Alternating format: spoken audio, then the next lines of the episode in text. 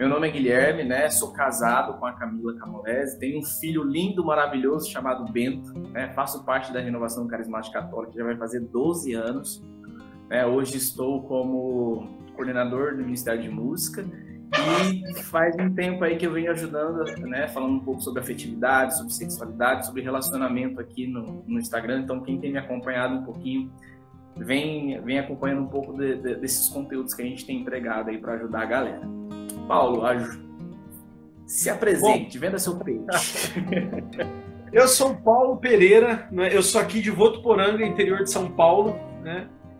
Eu fui da Renovação Carismática Católica por uns 10 anos e atualmente eu faço parte de uma comunidade de aliança chamada Comunidade Ignis, né? da qual eu sou cofundador e formador geral. Né?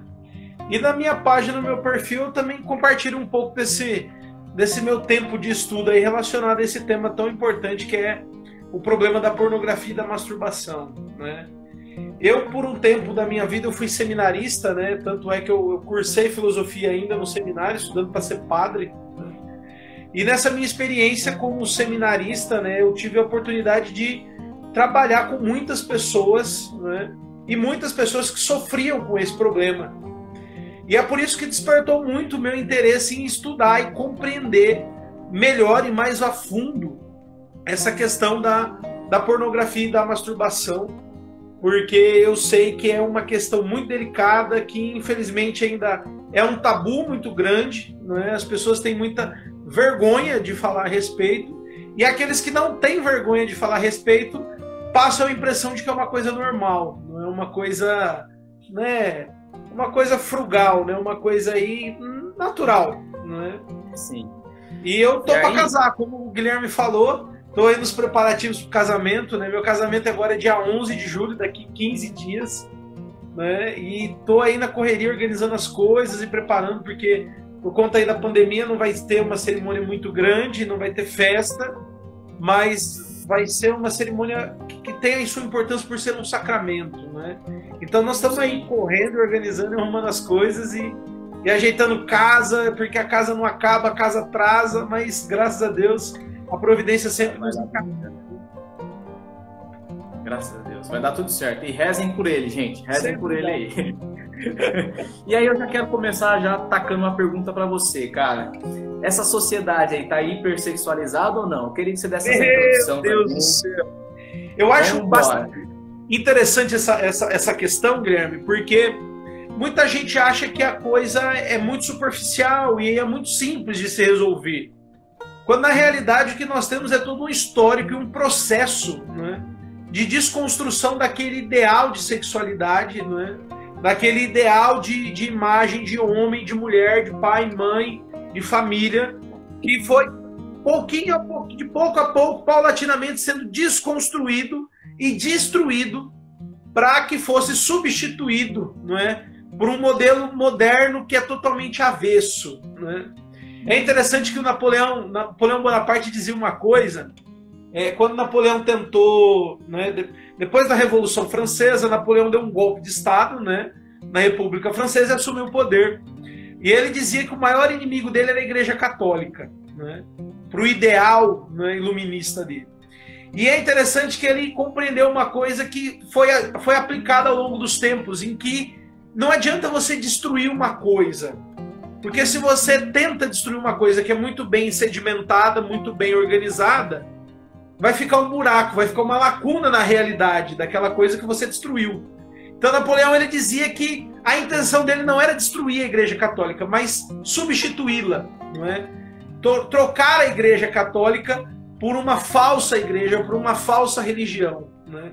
E o que nós temos visto, visto né, desde o começo da modernidade, e isso sendo de forma mais explícita no, nos, nos, tempos mais recentes, né, no século XVIII para cá, é justamente essa tentativa de se substituir, né, de se desconstruir esse, essa ideia é, perfeita que é pai, mãe, esposo, esposa e uma família muito bem estruturada por esses modelos modernos de família. E o meio que a sociedade, o mundo encontrou para fazer isso é justamente destruindo aquilo que é, é, é, essencial dentro da família, sobretudo na relação marido-esposa, que é o ato sexual conjugal dentro do casamento. Né? Então a revolução sexual ela passou a ensinar uma série de coisas, né?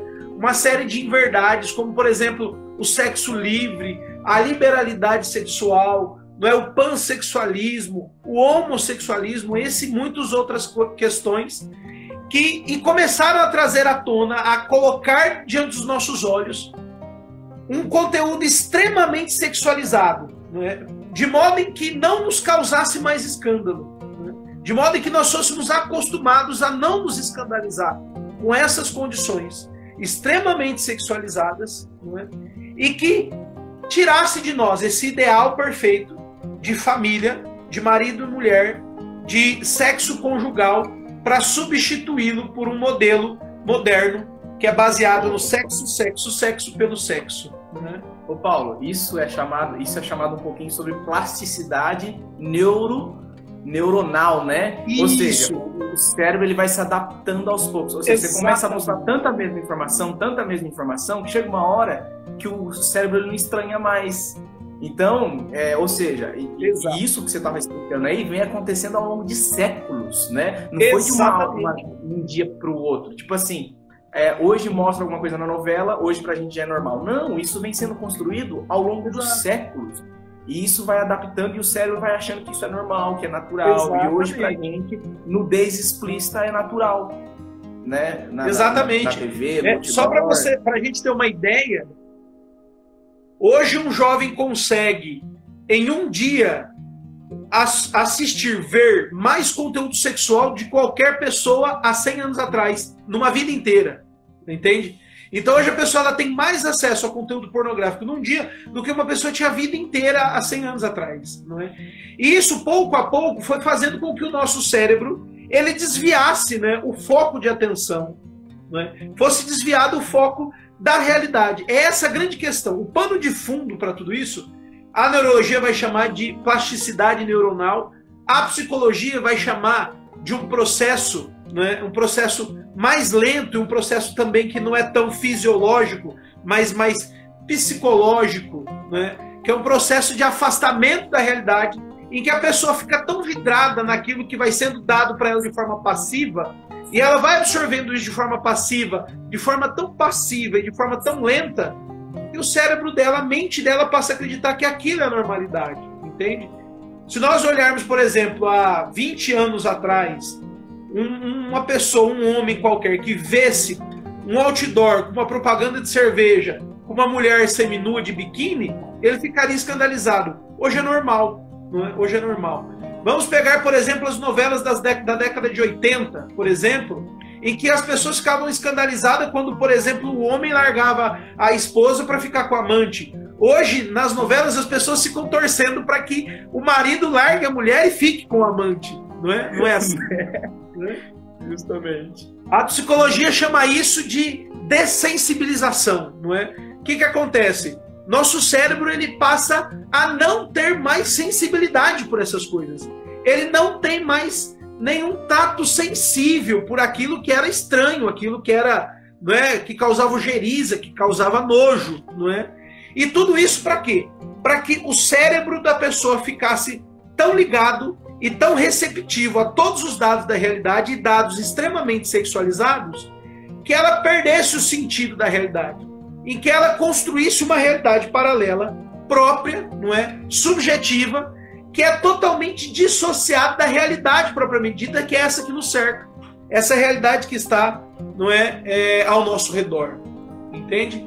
E o processo de sexualização tem essa finalidade tem a finalidade de nos fazer nos desligar daquilo que é real, daquilo que está aqui ao nosso redor, daquilo que é palpável a nós, e nos deixar extremamente ligados, ativos e presos, escravizados por uma realidade subjetiva que eu construí dentro da minha cabeça, entende? E, e falando disso, dentro do contexto da pornografia, isso fica muito claro, porque veja, os homens, eh, na maior quantidade são homens, mas também as mulheres, que caem e que se entregam ao vício da pornografia acabam criando dentro da sua cabeça um mundo imaginário não é? que é movido apenas a sexo e é um sexo estritamente artificial, entende? Que quando é chocado com a realidade do sexo, que é diferente daquele sexo da cabeça dele, acaba causando essas séries de problemas e de limitações sexuais. A antissocialidade, impotência sexual, disfunção erétil, né, é, e uma gama de outras limitações sexuais que hoje está em boa parte dos homens por causa da pornografia e da masturbação. Uma, uma curiosidade para você, que você falou que as mulheres ainda são menos que os homens, mas você sabia que as mulheres brasileiras consomem muito mais pornografia do que as mulheres dos outros países? Sim, Ou seja, mulheres, de todo o mundo, a mulher brasileira é que mais consome mais pornografia, cara. E é interessante esse dado, Guilherme, porque se nós acompanharmos ali a curva de desenvolvimento da, da pornografia, do consumo de pornografia no Brasil e no mundo, e também a curva de consumo de pornografia homossexual, de pornografia gay, nós vamos ver que a ascendência das duas é muito. É, é, é proporcional, as duas crescem juntas. Por quê? Porque todo viciado começa assistindo um filme ou vendo uma revista de um sexo casual e, é, e o processo de dessensibilização vai se tornando tão grave dentro da cabeça dele em que ele não mais se satisfaz com aquele sexo de vídeo de sexo casual, não se satisfaz mais com a revista, não se satisfaz mais com o videozinho e vai, vamos dizer assim, é, piorando, né? assistindo coisas cada vez mais pesadas, mais duras, coisas cada vez mais antinaturais. E isso envolve não é, sexo com transexuais, sexo homossexual, hard sex, né? E, e swing. É, é... Com animais. Oi? Com animais, zoofilia, não é? o aumento do consumo também com zoofilia é muito grande. É, é, não nos vamos usar termos específicos, mas, por exemplo, né, é, sexo, sexo grupal acaba se tornando uma coisa comum. E isso vai ficando muito grave, porque cada vez em que o viciado vai consumindo esse tipo de coisa, mais a vontade dele de tirar essa coisa de dentro da cabeça dele trazer para a realidade. Um dado muito interessante é que, a nível de Brasil, de 10 anos para cá, nós tivemos um aumento de 450% de crescimento de, de novas casas de swing, não é? de swing, casas de swing de troca de sexo, em que ocorre, ocorre masoquismo, sadismo, né? E uma série de, de perversões sexuais são muito comuns, não é? E o desenvolvimento desse tipo de casa noturna no Brasil multiplicou-se por quatro vezes e meia nos últimos dez anos, não é? Nós não estamos falando mais do prostíbulo. O prostíbulo já não não, não satisfaz mais o desejo de alguns homens. Ele precisa ver, veja o nível de gravidade. Ele precisa ver, ele precisa sentir prazer vendo a sua esposa praticando sexo com outra, outro homem do que ele mesmo praticando. Não é? Tudo isso por conta desse processo de dessensibilização, em que ele vai perdendo a sensibilidade, a capacidade de ver a realidade e vai querendo trazer para o mundo aquilo que é uma realidade dele que ele criou dentro da cabeça dele. Que a neuroplasticidade causou dentro da cabeça dele e fez com que ele acreditasse que fosse normal, né? como se fosse normal. Sim. E aí, é, só respondendo a, a, a, pergunta do Eric aí, não, nem sempre. É, nunca. Ele está perguntando, seguindo a lógica da evolução da gravidade, se sexo casual vai terminar em isofilia. Não, nem sempre. Não necessariamente. Depende de cada um. O, a, a, questão um. É que a tendência é sempre piorar, piorar né? A tendência é sempre piorar. Mas não necessariamente vai haver uma evolução nesse sentido. Mas é, foi bom tocar nesse assunto, porque acaba gerando a impressão, isso que eu falei, de que o sexo casual ele não é tão maléfico quanto a zoofilia, por exemplo. Mas aqui nós estamos falando em níveis de malefício que do ponto de vista psicológico e neurológico, não tem uma diferença, entende? Tanto o sexo casual quanto a zoofilia causam o mesmo efeito na cabeça da pessoa. Isso, e isso eles efeito. vão entender conforme a, gente for explicando na live aqui, que, que isso que vai ser isso que vai ser muito da hora. na hora que a gente começar a explicar o como que isso afeta o cérebro da gente. Então, assim, é, a, eu lembro que eu perguntei, né, se o pessoal sabia o que era dopamina e o que, que era serotonina, né? Sim. Alguma, alguma, algumas, algumas pessoas falaram que sabia, outras falaram que não. Então, assim, já explica essa questão para nós, então, para gente, a gente começar a explicar como que o sexo, é, o, a pornografia e a masturbação afeta o nosso cérebro. Começa já a dar Sim. uma explicada para a gente nessa parte, então. Vamos, vamos entender, para a gente entender a raiz de todas as coisas, como que funciona o cérebro da gente, como que funciona esse, esse órgão que nós chamamos de cérebro. Existe dentro do nosso cérebro uma série de células, não é? Que elas são responsáveis, né, que são os neurônios, que são responsáveis por fazer o que nós chamamos de sinapses cerebrais. O que são sinapses cerebrais? É um neurônio que se une a outro através de uma ponte hormonal e essa união de neurônios gera uma informação, um dado uma, da realidade.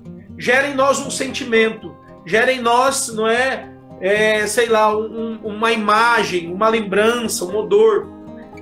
As sinapses cerebrais são responsáveis por criar fisiologicamente dentro de nós as informações. É? E cada sinapse é controlada, como eu disse, por um neurotransmissor, é? que pode ser um hormônio, por exemplo, um neurotransmissor. A função desse neurotransmissor é unir uma coisa na outra, uma, uma um mais um e, e, e, fazer a gente entender que esse um mais um é igual a dois. Entende? Esses neurotransmissores, existe uma variedade absurda de neurotransmissores, hormônios que fazem essa função. Mas existem dois que têm papéis muito importantes dentro da nossa cabeça, que é a serotonina e a dopamina. Qual a função desses dois neurotransmissores dentro da nossa cabeça? A dopamina ela tem a finalidade de criar dentro do nosso cérebro as sensações prazerosas, não é? Cria dentro de nós o prazer, o sentimento de satisfação. E o sentimento de satisfação vamos dizer assim, mais físico. É aquele alento, aquele gozo, aquele, aquele prazer gostoso que a gente sente, sei lá, quando a gente, na prática sexual, por exemplo, ou quando a gente conversa com uma pessoa, quando a gente vê uma imagem bonita. Quando a gente toma um refrigerante, come um lanche, tem uma visita dentro de casa, é, ou quando a gente vai sair com os amigos, é, é, é o famoso hormônio da recompensa, né? Exatamente. Quando você sente uma coisa muito boa fisicamente, que te dá aquele calor no coração, vamos dizer assim, o que está acontecendo? A dopamina ela está dominando o nosso cérebro. Ela está ali fazendo uma série de sinapses cerebrais dentro da nossa cabeça, entende? Acontece que nós, né, estamos acostumados a um nível equilibrado de dopamina dentro do nosso cérebro, entende? Então, quando você vê uma imagem, vamos supor, quando você vê um pôr do sol, por exemplo, você recebe uma descarga de 10 gramas de dopamina. Veja, esse, esse número é apenas fictício, apenas para efeito de comparação. Então você está assistindo aquele pôr, do sol, aquele pôr do sol bonito com a sua esposa e você sente um prazer muito grande de ver aquela cena muito bonita, acompanhada da sua esposa, e você recebe dentro do seu cérebro 10 gramas de dopamina. Entende? Isso é uma quantidade normal de dopamina. E o que acontece? Quando a pessoa começa a consumir compulsivamente né, dopamina, é, é, pornografia, e óbvio que uma coisa vai levar a outra, ela vai acabar sendo levada à masturbação. Ela começa a descarregar dentro do cérebro dela uma quantidade cada vez maior de dopamina, entende? Então, se o nível normal de recepção de dopamina é 10 gramas, o indivíduo, quando assiste, por exemplo, um filme, pornográfico e tem um prazer sexual egoísta pela masturbação, ele vai receber 100 gramas, uma dose cavalar de dopamina. Então ele vai receber uma descarga abrupta de dopamina, uma pancada de dopamina, entende? E qual que é o problema disso? Primeiro, primeiro efeito dessa dose cavalar de dopamina. O seu cérebro vai receber aquela dose absurda de dopamina, a primeira coisa que ele vai fazer vai ser barrar, porque ele vai falar, opa, tem alguma coisa errada. Eu estou acostumado com 10, está vindo 100. 10 vezes mais do que o normal. Então eu vou barrar aquela, aquele excesso de dopamina. Porém, o seu cérebro ele precisa de dopamina. E quando ele recebe 100 gramas de dopamina e começa a barrar, o outro lado do seu cérebro vai dizer: bom, ele não está não tá recebendo 100, vamos mandar 200 para poder forçar a coisa. Porque ele precisa de prazer, ele precisa de prazer. E aí o seu cérebro descarrega 200 gramas de dopamina de uma vez no seu cérebro e você sente aquela, aquele, aquele prazer, aquela descarga de prazer imediata de uma vez na sua cabeça. Só que o que acontece? Quando você começa a, a, a, a receber doses permanentes muito altas de dopamina, o seu cérebro começa a desejar cada vez mais dopamina dentro dele, cada vez mais prazer dentro dele. E ele vai querer cada vez mais. Ele não vai querer receber mais as mesmas 100 gramas. Ele não vai querer receber mais as 200 gramas. Ele vai querer receber 300 gramas, 400 gramas, 500 gramas. E é interessante que esse processo causado pela pornografia e pela masturbação dentro da sua cabeça é o mesmo de quem usa maconha, crack, cocaína, qualquer outro tipo de droga. Porque as drogas, elas têm o mesmo efeito dentro da nossa cabeça. Elas têm a finalidade de aumentar a dose de dopamina dentro do nosso cérebro de forma tão absurda que ele se torna dependente dessa quantidade altíssima de dopamina. Aí, ou seja, é o que acontece. Quando você, pela primeira vez, usa cocaína, você tem um pico gigantesco. Né? E aí, se você for usar pela segunda vez e utilizar a mesma quantia, não vai fazer muito efeito. Você vai não ter que usar uma quantia maior para receber muito mais dopamina, para aí sim você ter um efeito maior. Então, masturbação e pornografia é a mesma coisa. E aí que vem aquele problema, né? As coisas do dia a dia, como ver um pôr do sol, sair com os amigos, que é 10 miligramas, já não vai fazer mais efeito, não vai ter esse prazer. É aí que começa a entrar. Mais é aí que começa a entrar a, a, a, o tédio, a depressão, porque, tipo assim, se as coisas pequenas do dia a dia, que você recebe aí 10 gramas de dopamina, já não estão fazendo mais efeito porque teu cérebro está acostumado a receber 200, 300, 400, é aí que entra o problema. Então, nós temos o, o nosso cérebro, ele foi feito, ele não foi feito para receber tanta quantidade de informação Exatamente. assim de Entendeu? Ele foi feito para viver as coisas do dia a dia, do cotidiano, as coisas Para sentir simples. prazer e gosto assim, de forma simples e permanente. É, do cotidiano. E aí, por isso que a gente fala de neuro, neuroplasticidade, né? É, de, de, plasticidade do cérebro. Esqueci a palavra aqui, mas você sabe. É plasticidade neuronal. Vai... Isso, porque você vai adaptando o teu cérebro só com isso. E aí as coisas pequenas do teu dia a dia já não te dão mais prazer, já não te dão mais alegria. É aí que muitas vezes o teu casamento vai pro brejo, as tuas amizades vai pro brejo. Tem um amigo meu, cara, que ele falava para mim assim, quando ele era viciado, hoje ele não é mais, que ele ia sair com os amigos, ele não via a hora de ir embora para casa para assistir uma pornografia, porque com os amigos tava até tava tedioso, tipo assim, Exatamente. era tão, tão grande que ele falou assim, mano, eu preciso ir para casa para me masturbar, assistir pornografia. Ou seja, as coisas ao redor já não vão fazendo mais sentido, né? Exatamente. E veja, é, é pra gente, tem uma analogia muito bacana para entender isso, é muito simples. É, é, é, como se fosse um caminho. O nosso cérebro ele tem um caminho para o prazer que é o normal para ele o, o caminho para o prazer no nosso cérebro é, sei lá, sair com os amigos ou, ou, ou tomar um refrigerante, comer uma coisa gostosa.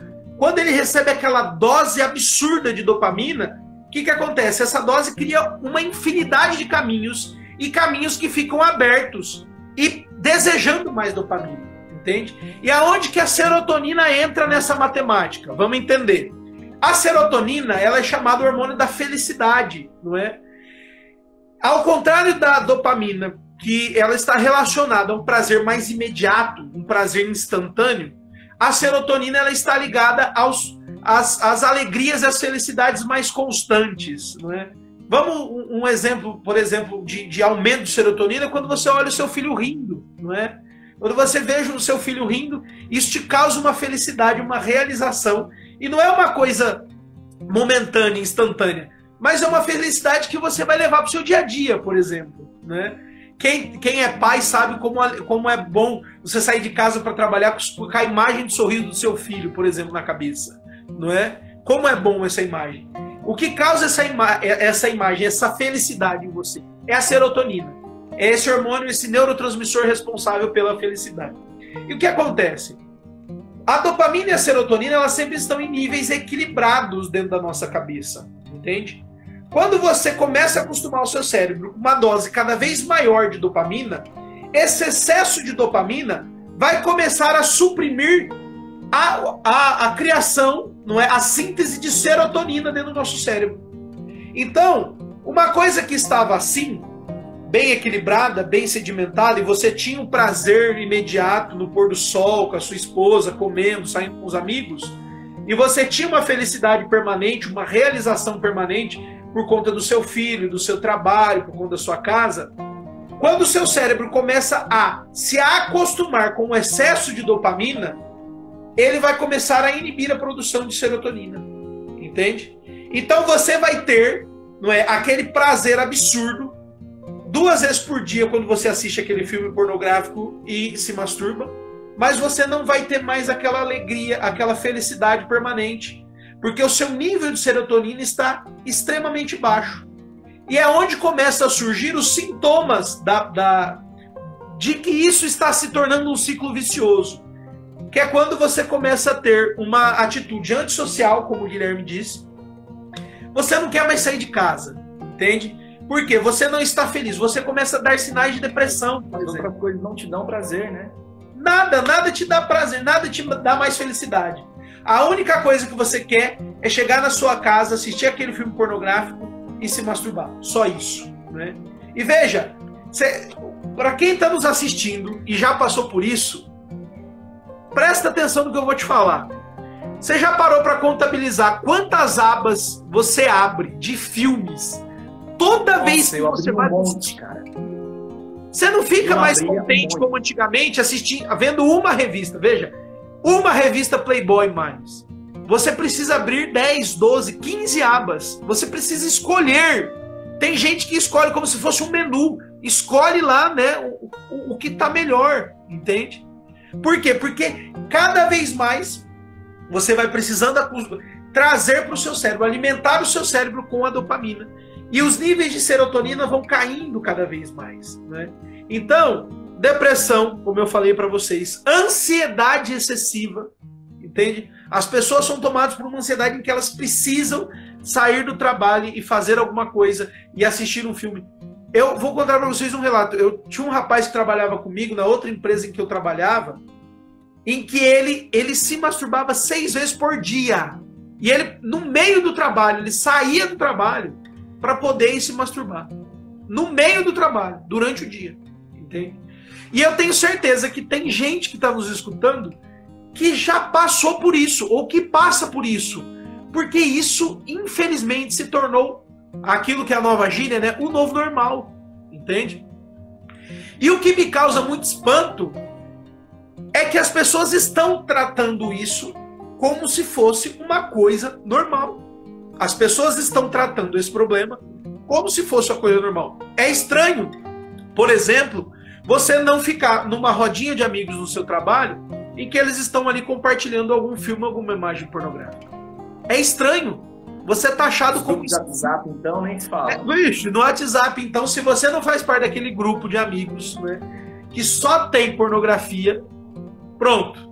Né, você é, o, é a bichinha, ou você não gosta de mulher, ou você é tolo, ou você é tonto, ou você tem algum problema. Isso, o problema está se tornando aquilo que é o novo normal, quando na verdade não é. E aí, Paulo, eu queria até trazer um, um, uma informação também, porque, por exemplo, esses estudos que a gente está trazendo aqui para vocês, gente, infelizmente só tem lá fora, nos Estados Unidos. No Exatamente. Brasil não tem. No Brasil não tem e deveria ter. E tem um estudo nos Estados olha, olha que interessante. Nos Estados Unidos, o que, que eles estão fazendo? Eles estão lutando contra a pornografia, contra a masturbação, não é porque eles querem que as pessoas cheguem mais próximas de Deus, porque não, não é nada disso. O que está acontecendo na realidade? O que está acontecendo é o seguinte, que tá, os homens e os jovens, né, estão começando a ter impotência sexual. Por quê? É aí que a gente quer entrar no assunto. Lembra que a gente falou de, é, de plasticidade neurono, neuronal, né? Ou seja, o, você, você estimulou o teu cérebro tanto pelo visual que ele ficou acostumado a ter prazer somente no visual. Ou seja, a gente foge da realidade do nosso sexo. Aí quando você vai ter um relacionamento sexual com tua esposa ou com a sua namorada, não é mais visual, é toque, é na pele. Isso então, aí tem um nome. Ele não, ele não sente prazer ele não sente prazer. E aí, ou seja, o pênis não, não sobe, não fica ereto. O nome disso é voyeurismo. Então. É o voyeurismo, exatamente. Acostumou, ele acostumou tanto a, a, a, a a, a, a, a fantasiar e a imaginar, não é? é? Que aí quando chega na hora do sexo em si real, real, porque ele está no, no sexo imaginário, no, no, visual, assistindo. Quando ele chega no real, ele, o pinto, pênis, né? Desculpa, gente. O pênis não fica ereto porque ele não tem prazer. Aí que acontece, muitos casais vão assistir pornografia para receber, receber estímulo visual, para ele poder ficar ereto, o pênis, e poder fazer sexo com a esposa. Olha que loucura! Por quê? Porque você só está alimentando o seu imaginário, o, teu, o visual em si. E aí a gente sai do sexo real. O sexo nosso que Deus criou é, é homem e mulher, é, é, pele na pele, é toque. Só que a pornografia e a masturbação, ela, ele só alimenta o teu visual.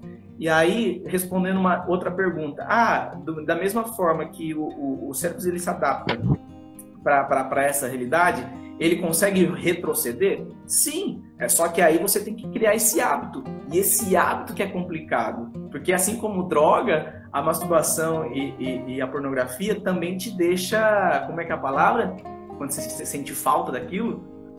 Ah, você Quando fica você com adicção. É. Adicção. Você se torna um adicto.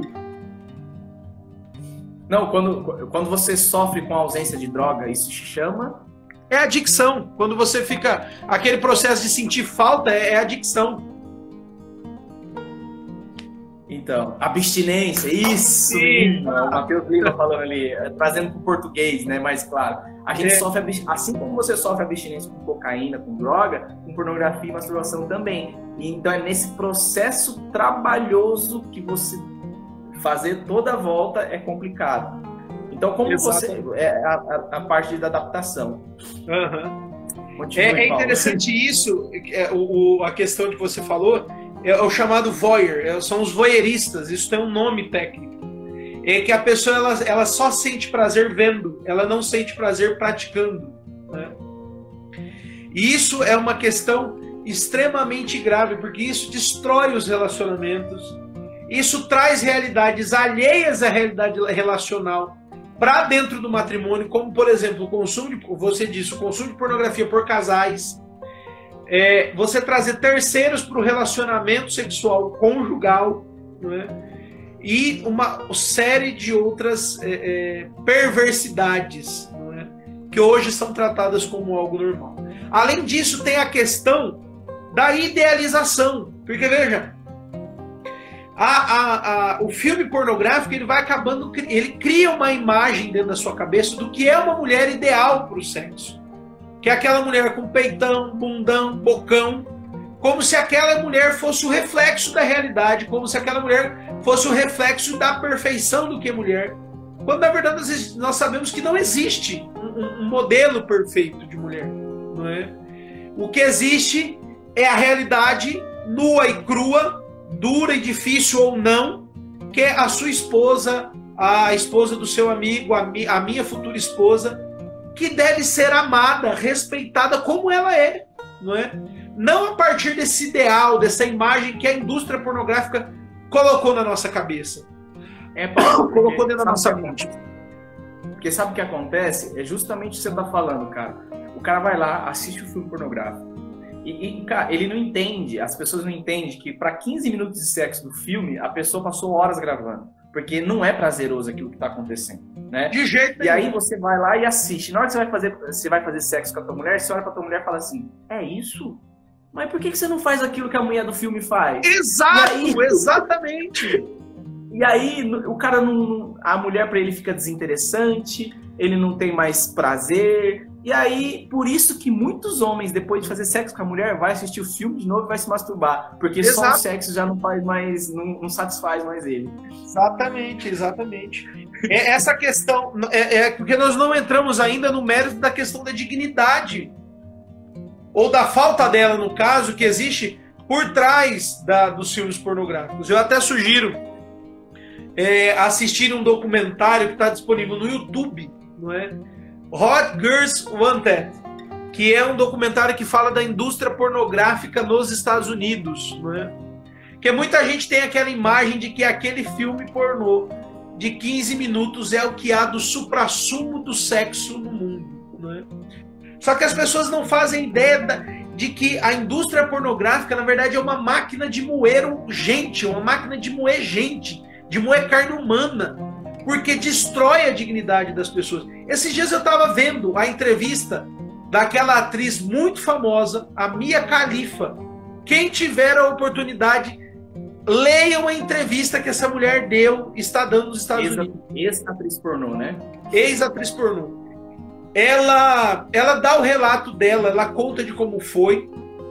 Óbvio que o fato dela ter se arrependido, a, a motivação do arrependimento dela é um pouco controversa, não é? Eu particularmente acho isso. E não acho que ela tenha se arrependido tão plenamente do que fez, mas é impressionante o relato dela de que cinco vídeos pornográficos foram gravados ao longo de três meses e por 50 mil dólares marcaram o resto da vida dela, né? destruíram a vida dela, não é? Que ela só precisava de um dinheiro fácil. Foi lá e gravou cinco vídeos, não é? E isso, quando caiu na internet, acabou com a vida dela. Ela falou de como foi difícil. Teve vídeo que demorou seis horas para ser gravado. Não é? Teve vídeo em que ela, ela praticamente foi abusada sexualmente, porque ela não queria fazer aquelas cenas, ela foi obrigada a fazer, porque ela tinha um contrato assinado para fazer aquelas cenas. Né? Não só isso, a indústria de aborto que existe por trás da indústria, da indústria pornográfica nos Estados Unidos é uma coisa absurda. E é uma indústria miserável do ponto de vista econômico, porque ela obriga muitas mulheres a se prostituírem para uma câmera, para uma câmera, perdendo completamente a sua dignidade para satisfazer uma multidão de pervertidos que as assistem no mundo, entende?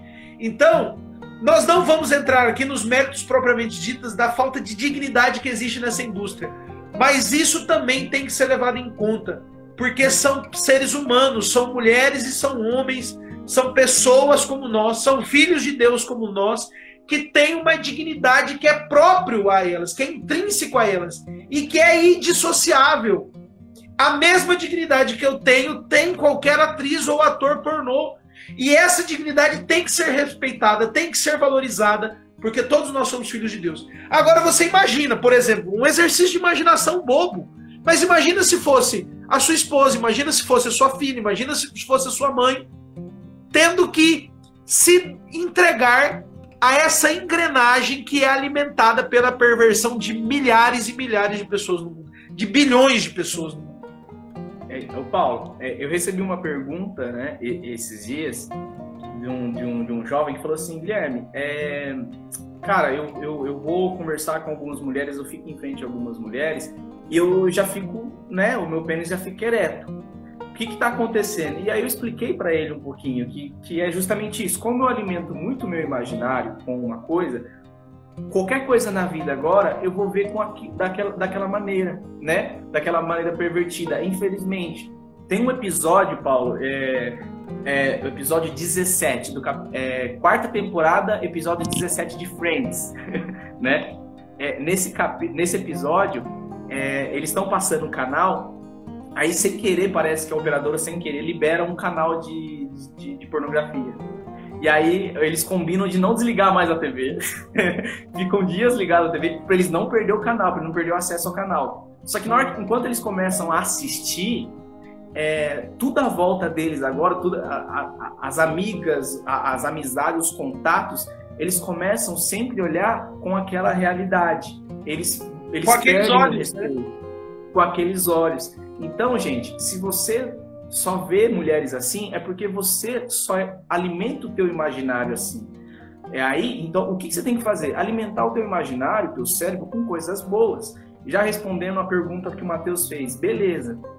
Assim como o meu cérebro ele tem essa plasticidade de, de, de, acontecer e se recuperar, ele se recupera 100% ou deixa sequelas? Cara, assim como um viciado, como um alcoólatra, se você não vigia, você cai pior ainda, né? Para qualquer é. coisa nessa vida que você viciou, você tem que vigiar, porque senão você tá lascado.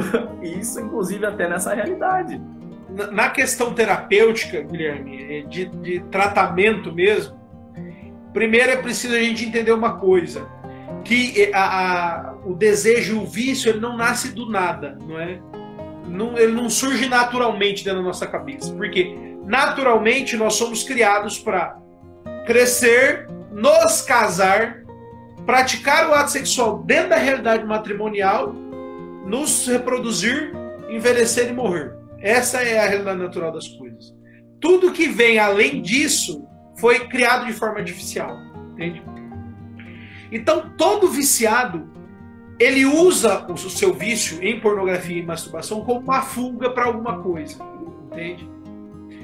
99% dos casos, não é, é, dos viciados em pornografia usam a pornografia como uma fuga para impotência diante de alguma realidade, entende?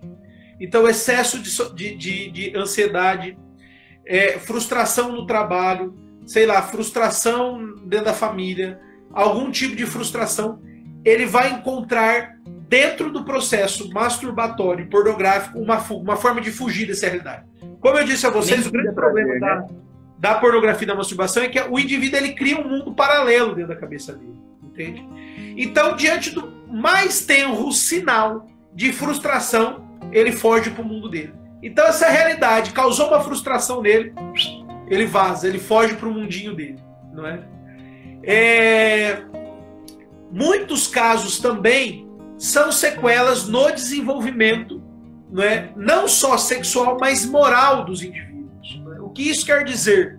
Você foi acostumado desde pequeno, né, a, a consumir pornografia. E veja, estudos atestam que crianças estão consumindo pornografia cada vez mais cedo.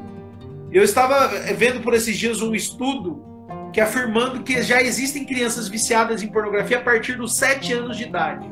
Entende? E veja, elas não começaram assistindo um vídeo pesado. Elas começaram assistindo, por exemplo, Felipe Neto. Tá? Só para vocês terem uma noção. É, mas a questão aqui é que Diante de qualquer crise de ansiedade, nervosismo, de frustração, o indivíduo quer fugir do mundo real e correr para masturbação e para pornografia. Então, a primeira coisa que a gente precisa entender para entrar dentro de um processo terapêutico, para nos libertar da pornografia e da masturbação, é encontrar esses gatilhos, entende? Não adianta a gente só fugir da circunstância, não adianta a gente só fugir da tentação. A gente precisa entender o que desencadeia, entende? O que, que dá o start. Porque muitas vezes o que vai fazer com que você se masturbe na sua casa à noite vai ser uma frustração que você teve no seu trabalho de manhã, entende? E durante todo o dia você vai alimentando, alimentando aquela frustração de forma tão profunda dentro da sua cabeça, que a hora que você chega em casa, você chega com aquela compulsão, com aquela impulsividade de correr pro computador, assistir um filme pornográfico e se masturbar. Entende? E aí você não. tem a impressão de que é uma coisa impulsiva. E não é. Eu quero até trazer isso de uma forma mais, mais portuguesada para a galera entender. Por exemplo, a mulher. Quando a mulher está frustrada, não sei o quê, o que, que ela vai fazer? Ou ela vai comer, ou ela vai fazer compra. ou seja, Exato. cada é um é tem o seu escape. Cada um tem o seu escape. E às vezes o escape do indivíduo é a pornografia e a masturbação, né? Então assim, gente, não estou falando que isso é para 100%, mas nem para todo mundo é, é, questão de prazer. Ou seja, eu só quero sentir prazer pelo prazer. Não, eu quero sentir prazer porque eu estou me sentindo vazio, ou eu estou frustrado, ou eu estou sentindo que está faltando alguma coisa, ou eu estou infeliz, ou entendeu? Ou seja, vocês a, a busca pela pornografia e pela masturbação é uma busca por N motivos. Só que às vezes as pessoas não sabem encontrar qual é o gatilho, qual é o Exatamente. problema raiz que a, fez, que a fez buscar aquilo ali, entendeu? Às vezes a pornografia começou simplesmente porque você queria mesmo, né? Os amigos apresentaram, eu mesmo, muito amigo meu na época, cara, eu já me masturbei muito lá atrás. Porque meus amigos apresentaram, até a gente da própria família me apresentou. Então eu comecei a assistir, cara, e infelizmente, tudo aonde eu olhava era aquela realidade. Eu olhar para uma menina, eu só via peito e bunda, peito e bunda. Guilherme, você tem que vigiar até hoje? Com certeza, porque deixa sequelas. Se eu não vigiar, eu caio de novo. Então eu tenho que vigiar, entende? Então é, é, é N coisas. Por isso que a gente. É por, é por isso que é extremamente importante o processo de autoconhecimento. Porque quando você se conhece, você consegue analisar melhor aquilo que está te levando a fazer. Né? Exatamente. E aí que a gente entra no mérito do que é o sistema de recompensa dentro da nossa cabeça. Não é? Porque que é, que, que é o sistema de recompensa dentro do nosso cérebro? É o sistema que vai tender sempre a equilibrar as emoções e os sentimentos. Então, bom, inconscientemente você está alimentando aquela frustração durante todo o dia do seu trabalho. Quando você tem uma oportunidade, o seu cérebro vai dizer: Eu preciso recompensar esse cara. E como eu vou recompensar ele? Dando uma dose cavalar de dopamina dentro do cérebro dele. E como que eu vou fazer isso? Fazendo com que ele consuma pornografia e se masturbe. Então veja, a primeira coisa que é fundamental na terapêutica é isso. É você amadurecer, você ter um choque com a realidade e entender que você e eu, nós não somos mais aquela criancinha e que ficava com febre porque estava com vontade de comer um doce de leite, por exemplo.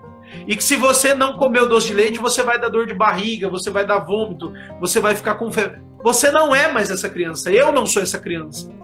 Então nós precisamos compreender que nós somos pessoas adultos maduros e que nem sempre a nossa vida vai ser só de flores. Nem sempre a nossa vida vai ser tudo perfeito, maravilhoso, tudo encaixadinho, bonitinho. E, pelo amor de Deus, minha casa era para estar tá pronta dia 5.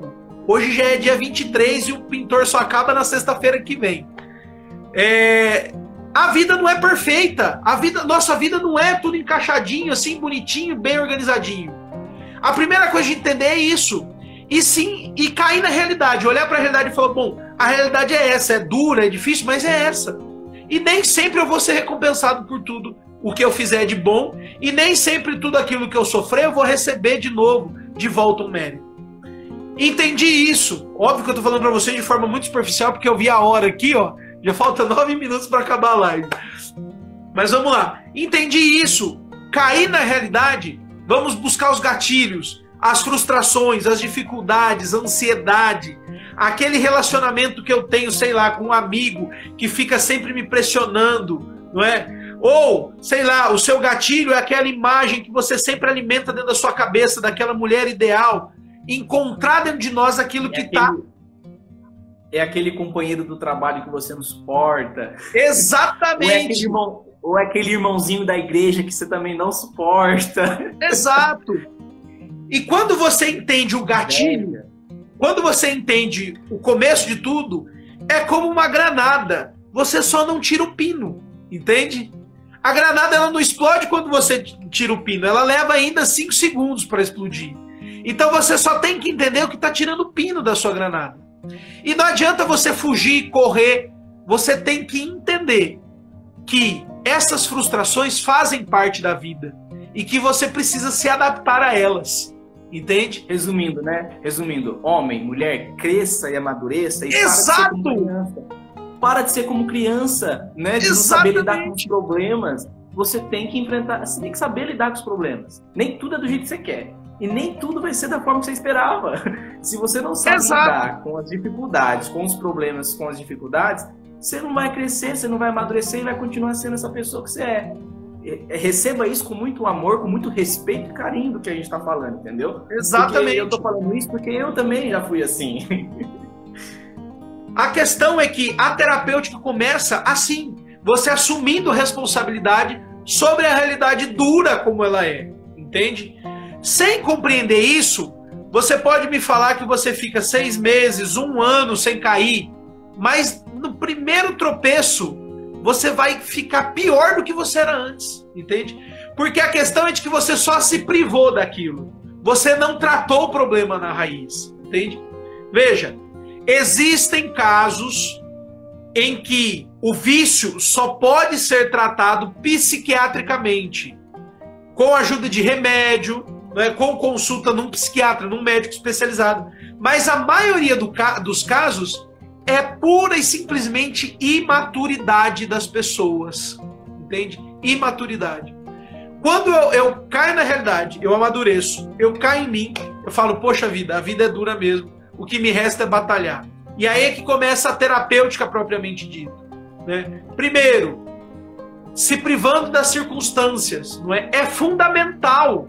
É fundamental eu correr daquele amigo que vai querer jogar aqui aquela foto daquela mulher na minha cara. É fundamental. Sair daquele grupo do WhatsApp. Sair daquele grupo do WhatsApp. Eu tenho certeza que você tem no mínimo uns dois grupos de WhatsApp no seu celular. Só sobre isso, só sobre é, é, pornografia, né? Então corra das circunstâncias, não é? sempre busque ajuda.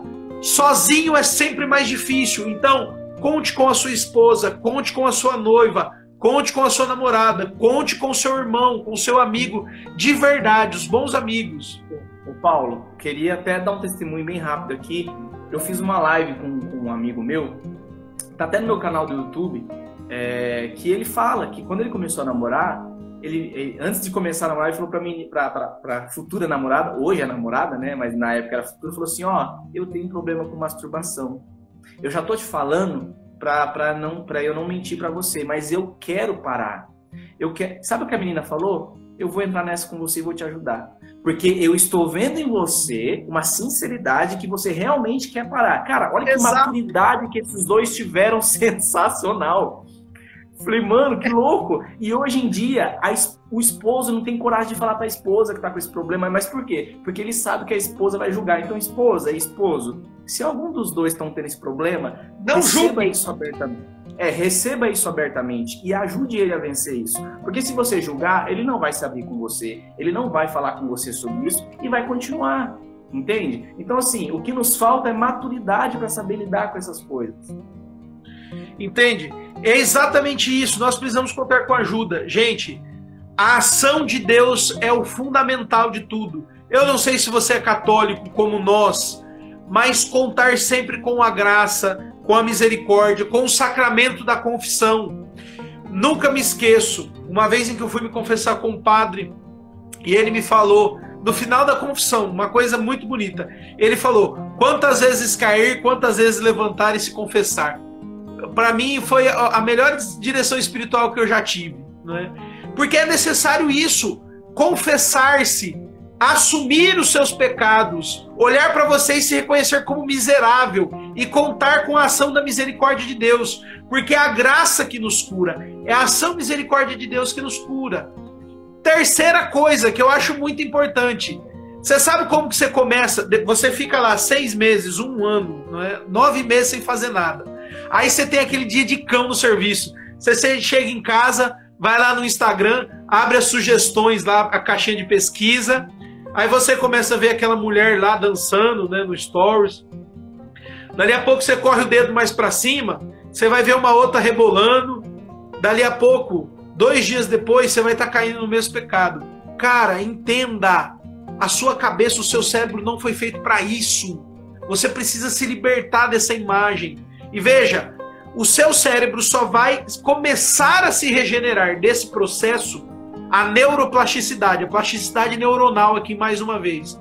O seu cérebro vai começar o processo de recuperação apenas 90 dias depois que você ficar sem consumir pornografia.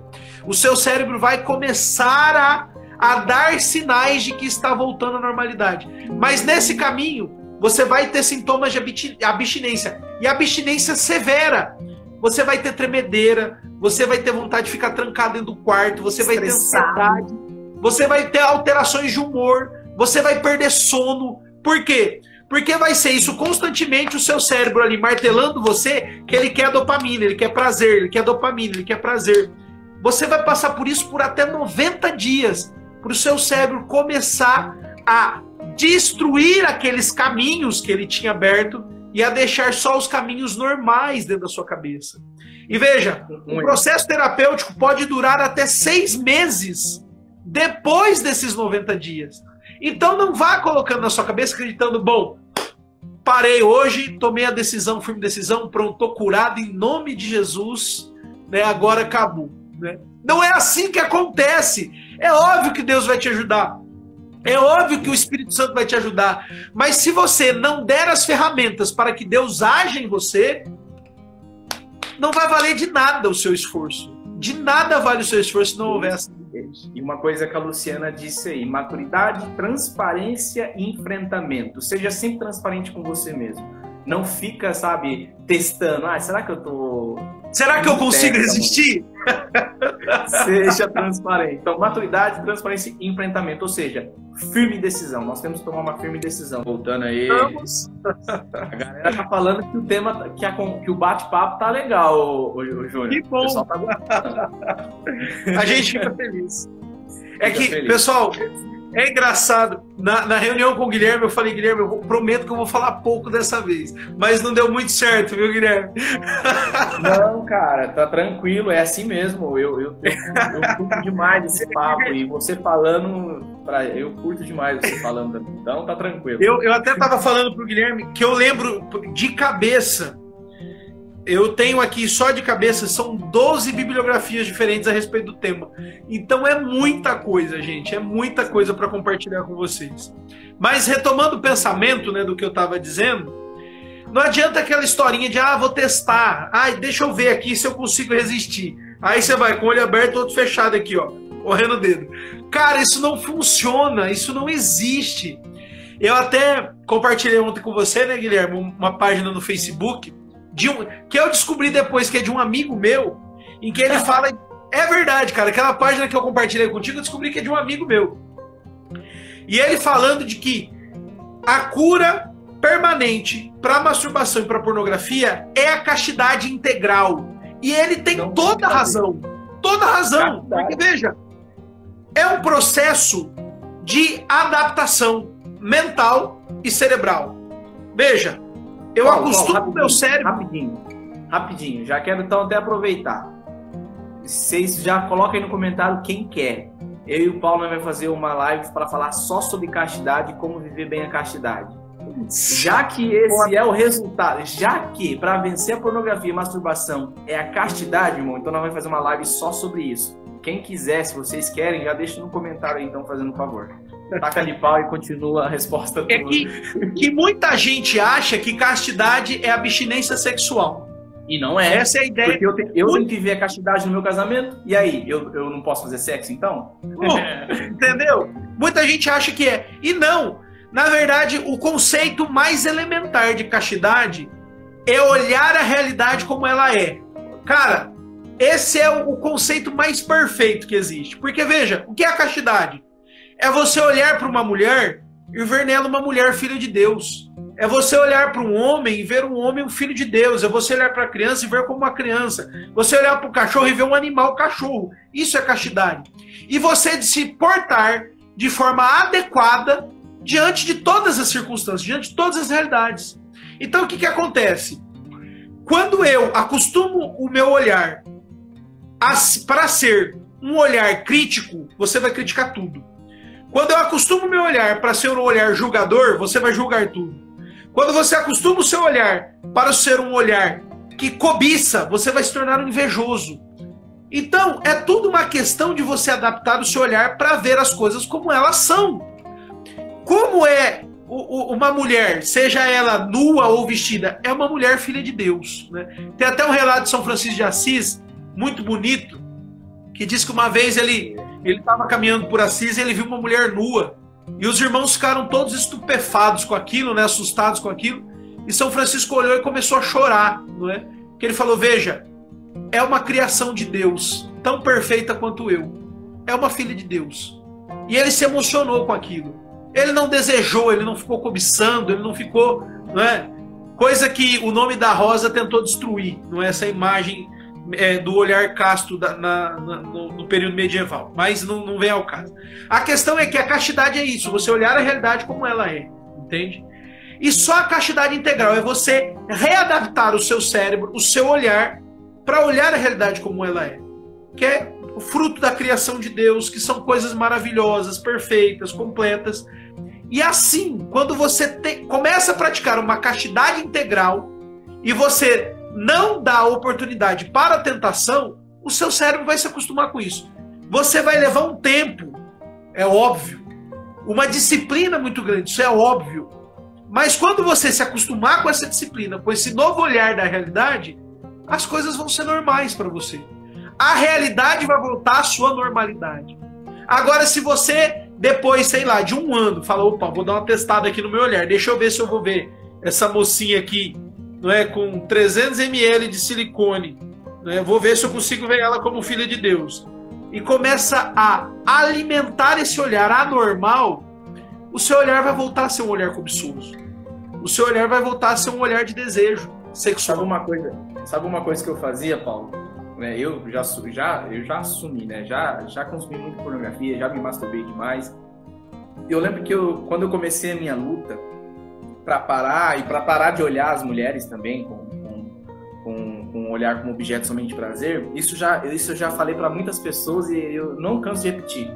Quando eu ia na missa, Paulo, quando eu sentava atrás, nos bancos de trás, as únicas coisas que eu via era peito e bunda, irmão. Aí o que, que eu comecei a fazer? Eu comecei a rezar. Oração, tipo, oral, de falar, e são, né? Oração, de atitude, tomar uma atitude. Então eu comecei a pedir para Deus, Senhor, me ajuda a olhar para as tuas, as tuas criaturas, né? Para a mulher, qualquer um, mulher, homem, do jeito que ela merece ser olhada, com respeito, com amor, com carinho, né? Beleza, essa foi a minha oração, mas precisava da minha atitude. Então, por exemplo, na questão da missa, qual foi a minha atitude? Sentar no primeiro banco. Porque as únicas pessoas que eu via eram o Cristo e o Padre, né? O Cristo Eucarístico e o Padre. E aí, no meu dia a dia, eu ia começando a, a reeducar o meu olhar. E hoje, graças a Deus, eu Reeducar o olhar. Né? Eu comecei a reeducar o meu olhar. E, graças a Deus, hoje, está muito melhor. Eu tenho que vigiar? Com certeza. Cara, não vou mentir, não tem como. Não tem como. Se você não vigiar, se você é demorar o olhar, né? Você não sabe quando você olha a primeira vez, aí você tira e volta e você demora o olhar, cara, já começa as coisas vindo. Então assim, você tem que reeducar o olhar. É justamente olhar, é sacrifício, cara. É justamente a questão do ser pego de surpresa e do alimentar. Entende? Isso é muito fundamental, inclusive na moral católica, na definição e na ideia de pecado. Quando você é pego de susto, opa, isso não é pecado, mas você alimentar a, aquela sensação, aquele sentimento, isso é pecado. Uma coisa é você está olhando na, na, andando na rua e você dá de cara com a mulher de calça leg. Você leva aquele susto. Outra coisa é você levar aquele susto e alimentar aquele olhar cobiçoso, aquele desejo. Você ficar alimentando aquela, aquela visão, aquela e isso começa a entrar dentro da nossa cabeça, não é? Então, evita. Opa, levei o susto, beleza, continuei a minha vida até você entender. E veja, é um caminho de mão dupla, né? Tanto você, com ações exteriores, acostuma o seu cérebro, como as as realidades interiores dos seus cérebros adaptam as suas ações. Então, é uma via de mão dupla. Você corrige o seu olhar externamente e também interiormente, entende? E aí você vai voltando à normalidade das coisas. Você vai readaptando a sua vida a ser aquilo que ele tem que ser. O seu cérebro a sentir prazer com o pôr do sol, a sentir prazer com os amigos, a sentir prazer não é com aquela comida diferente. O seu, a sua imaginação é imaginar coisas boas. Veja, o que, que acontece hoje? Muito. Por que, que a cabeça do homem está muito vaga para poder ficar lembrando de um filme pornográfico? E é uma coisa que, que eu vou falar também. Quantos de nós têm lido literatura, por exemplo, consumido literatura, que é um alimentar a imaginação de forma sadia, entende? É uma, porque é uma coisa muito comum. Hoje eu vi em alguns lugares, principalmente seculares, falar da questão da pornografia. Mas trata a pornografia como se fosse algo separado da masturbação. Entende? Não ah, não, nós temos que, que tirar das pessoas a pornografia, porque de fato ela causa um aumento de dopamina, causa um ciclo vicioso de adicção e tudo mais. Mas a masturbação é normal. Eu, inclusive, eu acho que eu comentei com você, né, de um, de um livro que tem em português, eu não anotei o nome dele aqui. Dois livros que tem em português são falsos cognatos, né? são armadilhas, né? de uma doutora, doutora Fila, um negócio assim, em que ela fala: se cure da pornografia. Mas ela quer curar o indivíduo da pornografia tratando ele com masturbação, entende? É exatamente isso. E aí o que acontece? É. Paulo, deixa eu só fazer uma pergunta para você. Eu não sei se você sofreu desse mal da, da, da masturbação, mas nós homens, eu particularmente, eu não, eu não, me, eu não me masturbo por osmose. Tipo assim, pensando em nada no não! vazio. Olhando pro azulejo da parede. pra, eu... pra eu me masturbar, eu preciso ter é, um, um, Imaginar uma cena, né? Imaginar uma coisa. Então, por exemplo, eu, eu vou lembrar de, um, de, um, de uma mulher bonita, de um peito, de uma bunda, de não sei o que, de um filme pornográfico. Exato. Ou seja, você não consegue se masturbar do nada, entendeu? Ou seja, Pô, então não tem como a mulher. Ela tá sendo hipócrita. Ela tá sendo hipócrita nessa parte. Eu sinto prazer no contato do sabonete com o azulejo da parede. Ali que eu tenho, né? Pô, não é assim que acontece a coisa. Pô, e veja, é o cúmulo do absurdo isso.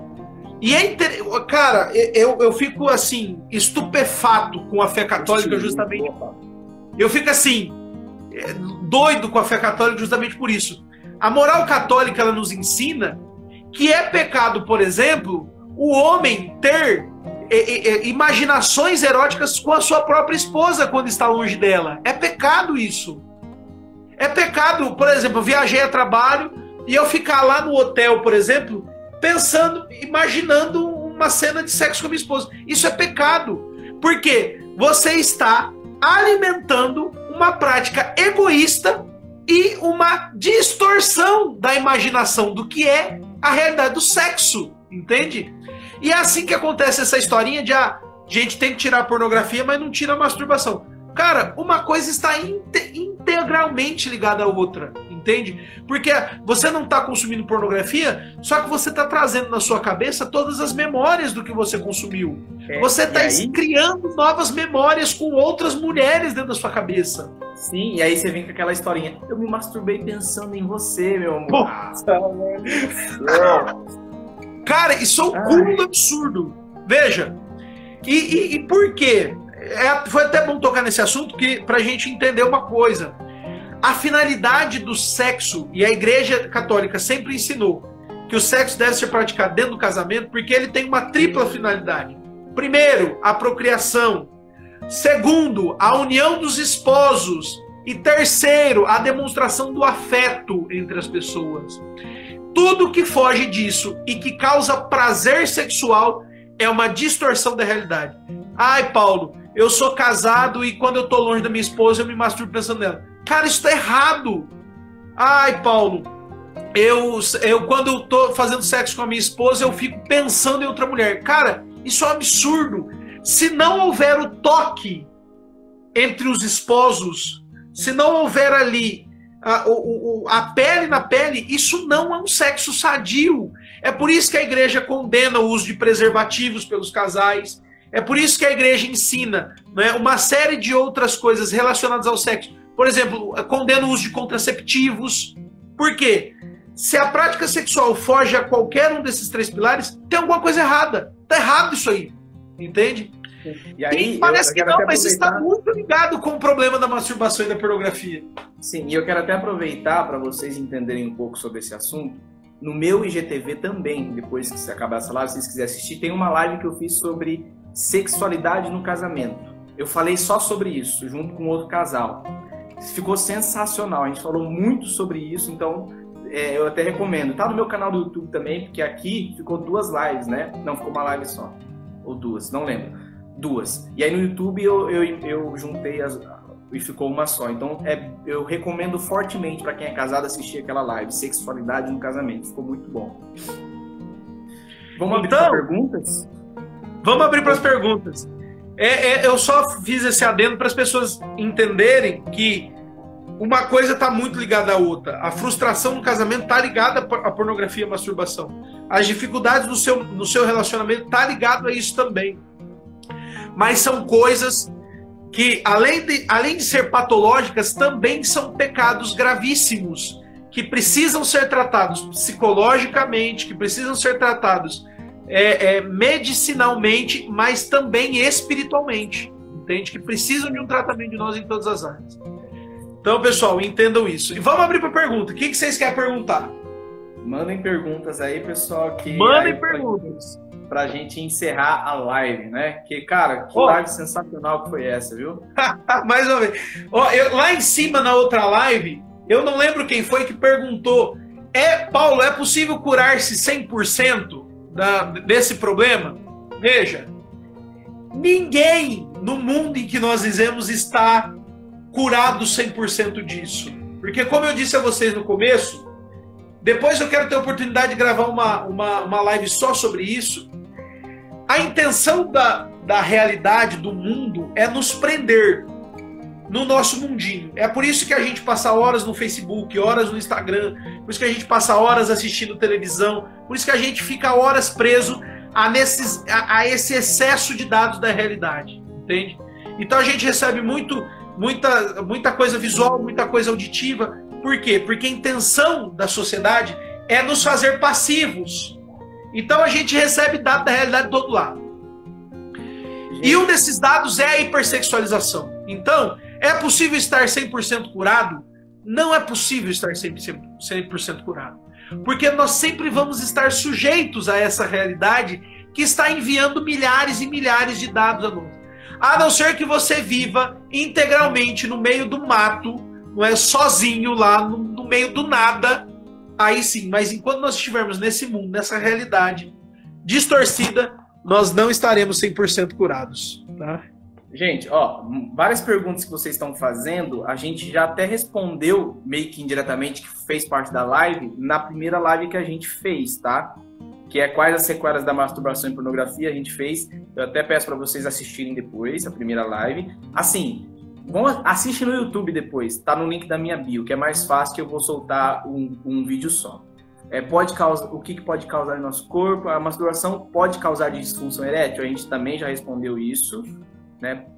Sim. muito obrigado. Paulo, poderia repetir o nome do, do, documentário? Hot alguma coisa? Qual que é? Hot Gears Wanted, não é? Procurando garotas quentes, não é? Beleza. Alguém perguntou você... em cima também, ó, quais as sequelas da masturbação e da pornografia? Veja, as principais sequelas, principalmente no processo de descontaminação, vamos dizer assim, quando a pessoa ela passa a consumir menos dopamina pelo, pela, por conta da masturbação, quando ela começa a readaptar o cérebro dela consumir menos, ela pode ter crises de ansiedade, tá? Porque o cérebro dela dando sinais de adicção. É como um drogado adicto querendo droga, tá, gente? A pessoa vai ter perca de sono, a pessoa ela vai ter oscilações de humor muito grandes, entende?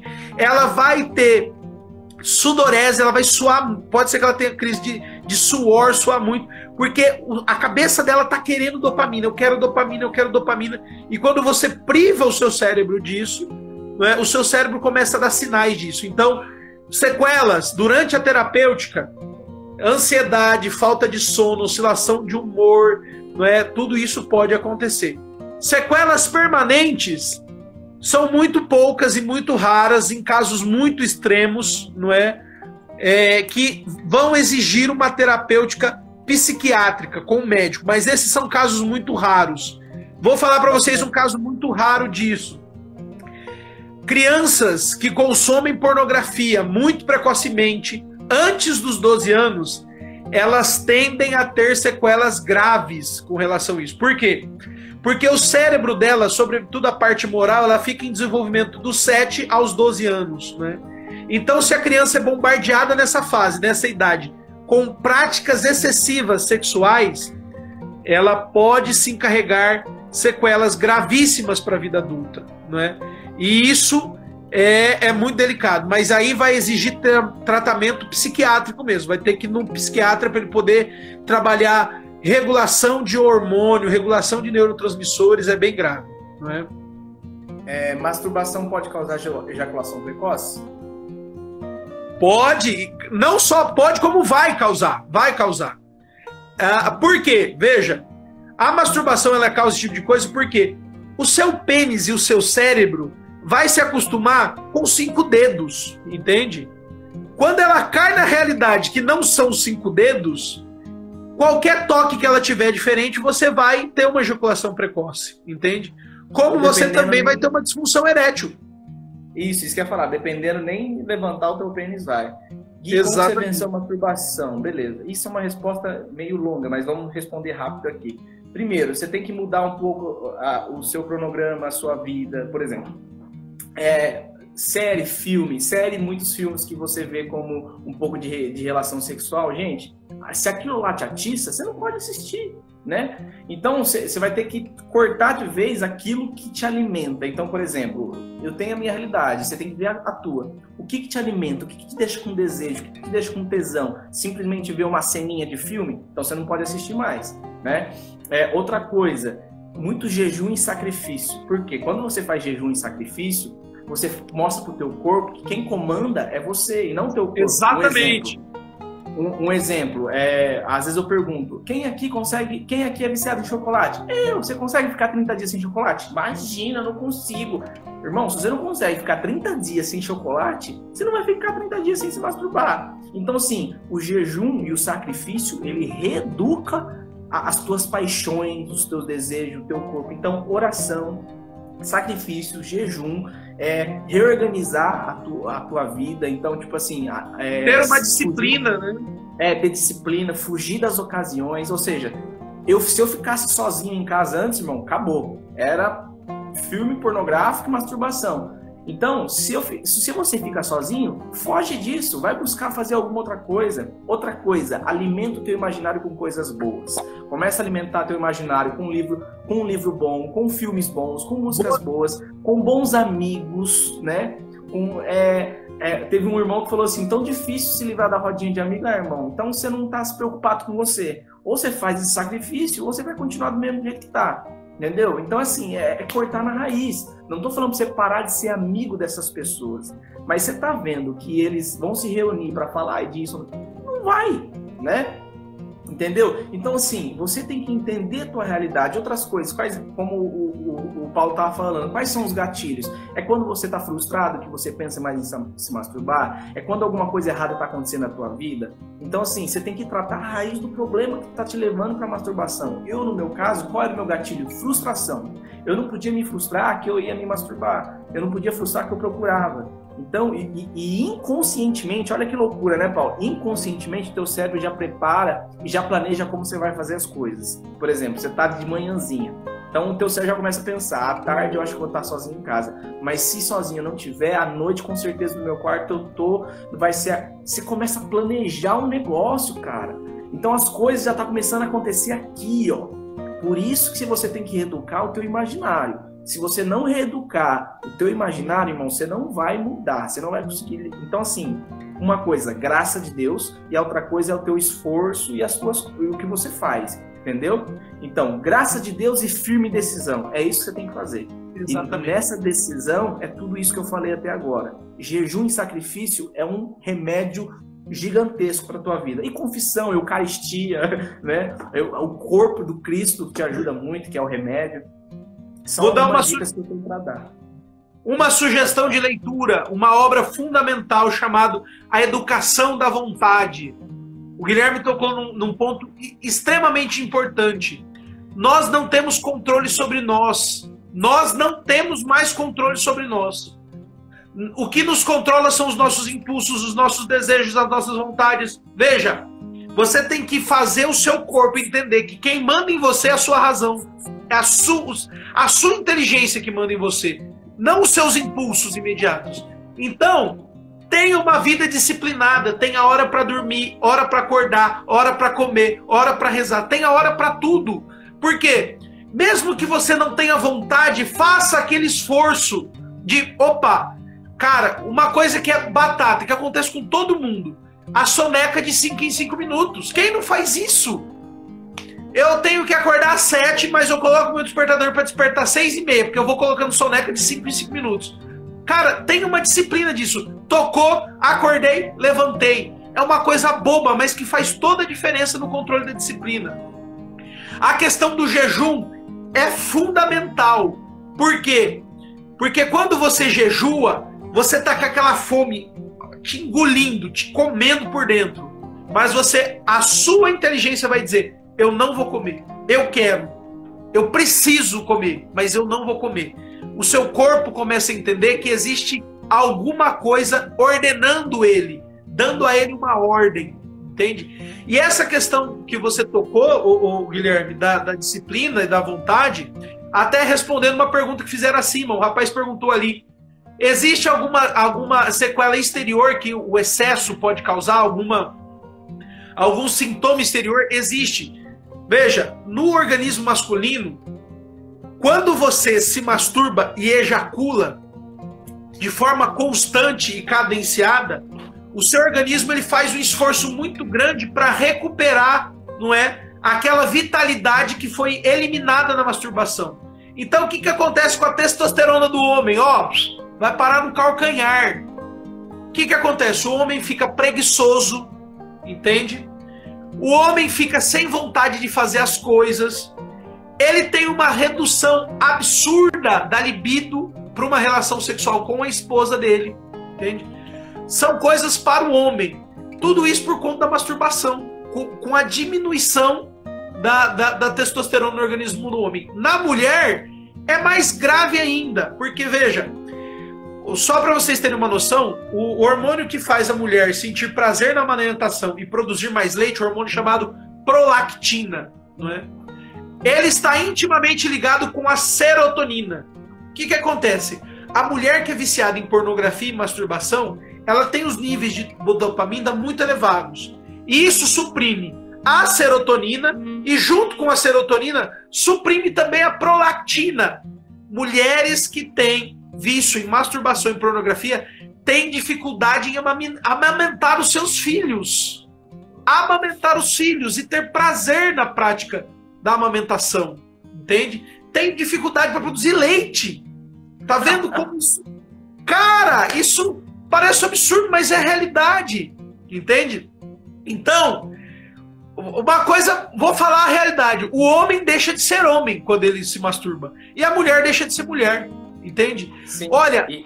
causa perda de memória, causa perda de memória. Emburrecimento, porque a síntese de um, de um outro neurotransmissor responsável pelo, pelo, pelo conhecimento, pela fixação de, de, de conhecimento, é feito pelas testo, pela testosterona. Se a testosterona do homem está baixo, ele fica burro. Porque ele ele não consegue sedimentar o conhecimento na cabeça dele, entende? Tudo isso são sintomas permanentes da pornografia e da masturbação. Falei demais, é. me empolguei aí, pô. Não, cara, sensacional, ó. Parabéns. É muito conhecimento, gente. É, isso que é legal. A gente está trazendo ciência para vocês verem. Nós estamos trazendo ciência para vocês. E aí o seguinte, me perguntaram, né? Duas perguntas aí. Gui, você precisou de de, de, de diretor espiritual, de, de, psiquiatra. Diretor espiritual não, mas eu me confessei muito. Eu acho que ele cansou de escutar minhas confissões. E psiquiatra não, Esse pecado de novo, Guilherme, ele falava para você. Novo, Guilherme. E eu, eu, eu dou até uma dica para vocês, tá? Se confessem sempre com o mesmo padre, porque você Exato. sempre vai ter vergonha. Você vai, vai pensar dez vezes antes de cair nessa, nesse, nesse pecado das, da, da, masturbação, porque você vai falar assim, putz, vou ter que confessar pra ele de novo, mano. então, confesse sempre Dicas espirituais com o Guilherme. então, porque, porque se você faz rodízio de padre, você vai falar assim, ele, esse aqui não sabe ainda, então vai ser a primeira vez que eu vou confessar com ele. Exatamente. Então, para de se enganar, entendeu? Você tem que parar de se enganar. Mas enfim, é, assim, o meu vício não foi tão grande para eu precisar de um psiquiatra, mas dependendo, você vai, você vai. Mas assim, gente, depende do psiquiatra, tá? Porque hoje em dia aí a maioria tá falando, tem que masturbar mesmo, não sei o quê.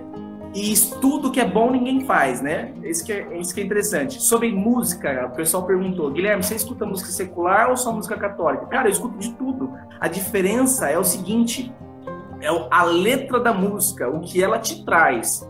Entendeu? Não tem, não tem problema de você escutar sertanejo, por exemplo. Eu, por exemplo, adoro forró, cara. Eu assisto Fala Mansa. Você já viu alguma letra do Fala Mansa falar alguma coisa errada? Cara, Shot da Alegria, Escrevi Teu Nome na Areia. Cara, são músicas. Eu, eu sou viciado em, em, em, em Fala Mansa. Eu falei pra Camila, a única banda que eu iria num show aqui em Marília, eu pagava pra ir era Fala Mansa. Mas enfim, você pode escutar qualquer tipo de música que você quiser, irmão, desde que ela ela traga frutos para você, entendeu? Não que ela te leve Exato. a brincar, entendeu? Ah, se você escuta uma, um sertanejo que só fala de corno, de chifre, não sei o quê, não faz sentido você escutar. Você não tem que escutar esse tipo de música. Você tem que escutar música sadia, filme sadio, música sadia, livro sadio. Igual, por exemplo, esses dias me perguntaram, Guilherme, é pecado assistir filme de terror? Falei, dependendo do conteúdo, não. Eu gosto de filme de terror, gente. Agora vai depender do conteúdo que ele tá trazendo para você, entendeu? Então, assim, é depende do conteúdo, gente. Se o conteúdo ele agrega na tua vida, tá liberado. Agora, se esse conteúdo para você, sendo música, filme, série, livro, qualquer coisa, ele não agrega em você, Por exemplo, novela hoje. Novelas te deixam com tesão hoje em dia, se você for assistir. Porque de tanta putaria que tem. Então, não é recomendado assistir, poxa. Então, assim, você tem que ter esse discernimento das coisas que pode e não pode na tua vida. Cara, e ve veja bem, olha, essa questão do alimentar a inteligência com coisa boa é impressionante. As pessoas não leem mais coisa boa, elas não, não escutam música boa. Eu tava me lembrando aqui, por exemplo, de Dom Casmurro. Né? Eu acho que todo mundo que fez o ensino médio deve ter lido Dom Casmurro. Né? E olha para você ver que até hoje, na minha, na minha imaginação, a, eu fico alimentando a ideia de saber se Capitu traiu Bentinho ou não. Mas veja, é uma questão de você alimentar a sua imaginação com coisa boa. Entende? O autor do livro, durante toda a obra, ele não ficou como nas novelas, por exemplo, incentivando, dizendo: não, Bentinho é um frio, um sem vergonha. A Capitu tinha que ter traído ele mesmo, né? Tinha que ter traído ele mesmo, tinha que ter fugido com o amigo do Bentinho. Veja, em momento algum nós vemos esse tipo de coisa sendo alimentada na boa literatura. Na boa música, gente, eu vou morrer dizendo, com todo respeito a quem escuta, né, sertanojo universitário, não é? Mas, cara, não tem coisa mais satisfatória. Eu adoro ouvir Wagner, adoro ouvir Tchaikovsky. Ouçam música clássica. Parece chato no começo, mas quando o seu cérebro começa a entender não é, a, a, a, o que a música clássica traz, a organização das, da, da, das notas e das melodias, Cara, quando começou a ouvir mesmo de fato, não colocar de fundo e ficar fazendo, mas escutar, parar escutar a, a harmonia de, um, de uma música clássica, cara, você fica louco, você fica doido. Eu ouço bastante, alguém tá falando aqui, ó, viva o metal, rock. Eu escuto muito rock instrumental, não é? Demais, porque existe uma harmonia na, na, na melodia, uma harmonia né, na, nas notas, nos acordes, não é? Eu sou apaixonado por Night Twist, né? Por exemplo, uma banda, uma banda alemã. Eu ouço bastante. Mas veja, é ouvir coisa boa, é ler coisa boa. Para quê? Para que o seu cérebro se alimente, imagine coisas boas, entende? Parece uma besteira, mas sai para caminhar, cara, no final de tarde. Vai andar, no, no, passear numa praça no final de tarde. Vai num parque ver as crianças dando risada. Para quê? para que o seu cérebro entenda que aquilo é prazeroso, aquilo é bom e aquilo também vai te dar satisfação, entende?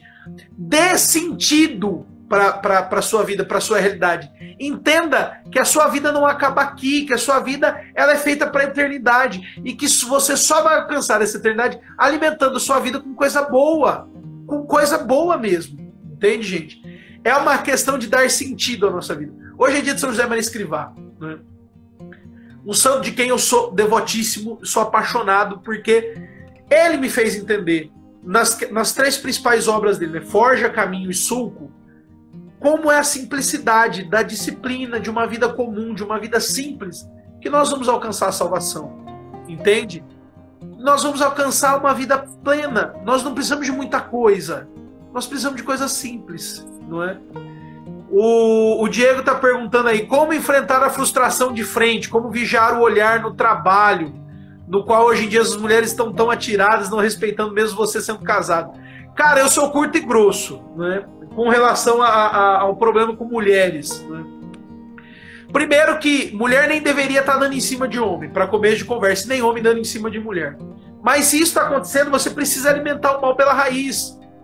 Porque se isso está acontecendo de forma permanente, é porque de algum modo você está alimentando isso. Tá se aquela mulher está dando em cima de você, de forma constante, é porque você está dando lado para ela. Entende? Então corta. Com relação à frustração, é tendo maturidade, é compreendendo que nem tudo vai sair do jeito que você quer. Hoje, eu até comentei com o Guilherme, né, Guilherme? Era para eu sair do trabalho às quatro. Eu saí do trabalho às seis e meia. Minha moto quebrou no meio do caminho do trabalho. Eu tive que ir a pé empurrando a moto. A moto foi para oficina. Eu tive que pegar um táxi para ir para um lugar resolver uma coisa numa loja. Depois, cara, eu cheguei em casa aqui era sete e meia da noite, quase oito horas, cansado que nem um cavalo.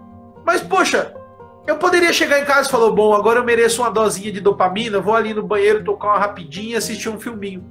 Mas eu entendi que a vida é assim tem os problemas, tem as dificuldades, e a gente tem que encarar isso de frente, resolver. Espera chegar teu filho. Ai, rapaz, eu já tô na expectativa, mas eu já tô falando demais, já é 10 e meia. Não é, vamos, vamos encerrar. Gente, é o seguinte, eu quero agradecer vocês de coração. Paulo, já fica o convite aí pra gente fazer uma segunda live para falar só sobre castidade. Só né? sobre castidade. E assim, pessoal, eu quero de verdade, esse, esse conteúdo eu vou subir pro meu canal do YouTube. Gente, ajuda a divulgar aos quatro cantos do mundo esse vídeo que, nós, que eu vou soltar no YouTube. Porque mais homens, mais mulheres precisam aprender e entender isso aqui que vocês estão aprendendo hoje. Então, assim, não privem outras pessoas de aprenderem o que vocês aprenderam hoje. Então, eu conto com vocês de coração. Se puder, se inscreve no meu canal, sabe? É, divulga o vídeo que vai estar lá, curte. Lá tem muitos vídeos também de outros assuntos, tudo voltado para afetividade e sexualidade. O Paulo, segue o Paulo. O Paulo, segue vocês estão vendo aí, você tá vendo que o cara é mestre também nesse assunto. O cara entende demais, né? Mas assim, tanto eu quanto ele ficamos à disposição de vocês. Se quiserem conversar, se quiserem partilhar, eu particularmente... Manda direct, recebendo... manda mensagem. Manda direct. Segue eu lá direct, e conversa isso. comigo, nós vamos estar aí para ajudar vocês. Isso, manda direct para ele, manda direct para mim. Assim, estamos aqui para ajudar. E, eu, e a gente conta com a ajuda de vocês. Ajuda a divulgar a, os nossos conteúdos né, para outras pessoas. Divulguem os nossos perfis. Porque a gente se acha? Não, mas porque a gente quer chegar em mais gente, né? Então, assim, cara, Obrigado, Paulo, de verdade. Obrigado mesmo. Deus te abençoe. Cara, muito. eu é que sou grato pelo convite, porque Veja, é uma coisa que precisa ser falada, é uma coisa que precisa ser tratada. E quando nós encontramos pessoas que nos dão abertura e oportunidade, a gente vai falar mesmo, eu vou falar. E eu vou, eu vou ser, o Guilherme, você vai me desculpar, mas eu gostaria de anunciar de antemão que tem uma novidade surgindo aí logo, tá bom?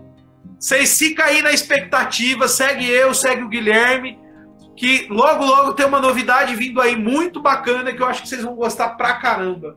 Não, já vamos adiantar aqui. A gente vai lançar um masterclass, né? Um curso, é um curso, é um curso de meio período, né? Que a gente vai falar só sobre é, enfrentando o, a fera interior, dominando Exatamente. a fera interior. Exatamente.